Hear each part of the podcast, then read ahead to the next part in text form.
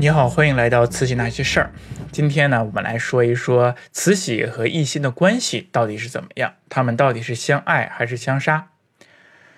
嗯，慈禧呢和奕欣她是叔嫂关系。所谓的叔嫂呢，就是慈禧呢是奕欣的呃嫂子，然后慈禧的小孩呢叫奕欣，叫叔叔，所以说就是叔嫂关系。慈禧呢，二十多岁就守了寡，所以民间呢关于他们两个的野史传说也非常的丰富，说他们俩有剪不断理还乱的这种情爱关系。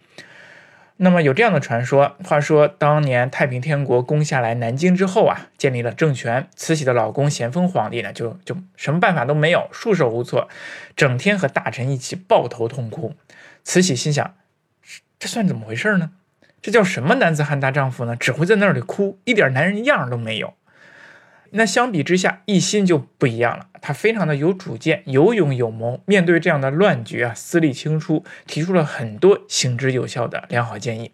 那这一下子就让奕欣在慈禧当中的这个形象树立了起来，充满了男人味儿。所以说，慈禧就渐渐的对奕欣有了好感。时不时的暗送秋波啊，时不时的在花园里幽会，那甚至民间传说呢，连同治皇帝都是他们俩搞出来的。那这很明显的就是野史传说了，一点都不足为信。那慈禧呢，在当时的那种严厉的宫廷制度之下，想干出这种事儿的难度特别的大，嗯，她也应该也不会干出这种事情来。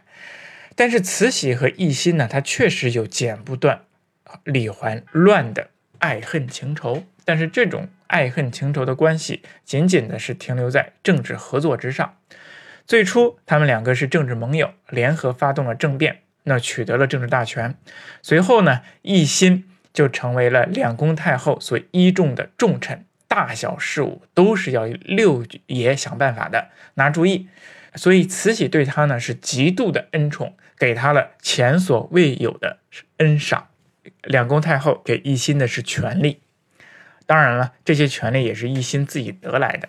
嗯，政变成功不久呢，奕欣的头衔就突然间增多起来了，增了一大堆。那么，就像《权力的游戏》中龙母出场的时候要念一大堆头衔儿，那么当时的奕心也是一样的。那都有什么呢？有首席军机大臣、总理各国事务衙门大臣、宗人府府令、总管内务府大臣、领神机营、稽查弘德殿。那当然还有一项最重要的头衔，叫做议政王。那从这些头衔当中，我们就可以看出，奕欣他是集政治、外交、军事和皇家事务于一身，远远超越了当时的八大顾命大臣，甚至在整个清朝历史上，也只有顺治时期的多尔衮的权力比他多一点点。所以说，奕欣在这个时候达到了权力上的巅峰，是真正的做到了。所谓的万人之上，三人之下啊，这三人是太后、慈禧、慈安，还有小皇帝。但是呢，这两宫太后和小皇帝呢，只是名义上的。那慈禧、慈安给了奕欣这么多权利呢，不是因为他们叔嫂之间有一腿，就是当时的形势所迫。奕欣在当时内外事务当中发挥着巨大的作用，两宫太后她必须得把权力给他们，好让他解决当时的内忧外患。这是政变后的分赃啊！如果没有奕欣，两宫太后和小皇帝也许还在受八大大臣的窝囊气。因此呢，给奕欣这样的权利也是他们心甘情愿的。除了实际上的权利之外，两宫太后呢还给了他们各种各样的虚荣啊，比如说命令他可以在紫禁城坐轿，而且是坐四人抬的轿。那一般呢？在紫禁城当中，只有皇帝可以坐坐轿、坐监舆，其他的大臣呢、亲王呢，大部分都得是坐走路。所以呀，呃，赐进紫禁城骑马坐轿，在当时是一种荣誉啊。慈禧呢，就非常喜欢用这种这种手段，他动不动呢就就会赏赐给一些人，哎，可以坐轿骑马。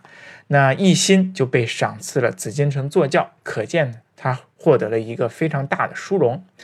那此外，奕欣的大女儿还被封成了固伦公主啊，这更是一项前所未有的恩赏。因为固伦公主她是一个名号，是只给皇后生的女儿的，是清朝最高等级的公主，甚至呃皇帝一般的女儿都得不到这种称号的。但是如今两宫太后却把这个称号给了一个亲王的长女，可见奕欣她是受到了很大的恩宠，这种恩宠是史无前例的。嗯，那从这件事情当中呢，我们也可以看出来，慈禧呢，她从一开始就不是一个因循守旧的人。嗯，首先一开始呢，她就没有遵守这种所谓的传统呃妇道，她没有老老实实的相夫教子，做一个默默无闻的后妃妻子，而是联合了奕欣发动了政变，她是敢于冒险的，而且做了一个所有清朝人都没有做过的一件事情，就是垂帘听政。那么如今呢，他又赏赐给了自己的合作伙伴或者是依靠的大臣，也是史无前例的慷慨。所以说做了很多破例的事情。他呢，并不是一个因循守旧的人。那么奕欣呢，得到了这么多的赏赐，他有没有辜负两宫太后的这种赏赐和恩宠呢？没有。奕欣呢，他果然是一个有能力的人。三四年的时间里，他做到了他哥哥咸丰皇帝十年都没有做到的事儿。首先，对内，他重用了曾国藩、李鸿章、左宗棠这样的人，让他们充分发挥自己的才能，呃，扭转了以太平天国战争的局势，保证了这种胜利的走势，让清政府呢摆脱了垂死挣扎的困境。最终，湘军攻克了天津，洪秀全自杀，持续了十年的内乱终于平定下来了。而对外呢，奕欣也做出了很多前所未有的事情，他主管总理衙门。呃，总理衙门呢，它其实是一个外交机构啊，相当于现在的外交部一样，处理很多的外交事务，频繁的和外国人接触。奕欣呢，就不再像过去那样，啊，叫外国人为夷人了，而他称之为洋人。所谓的洋人呢，就是从海上来的人。他尝试着跟外国人呢平等交往。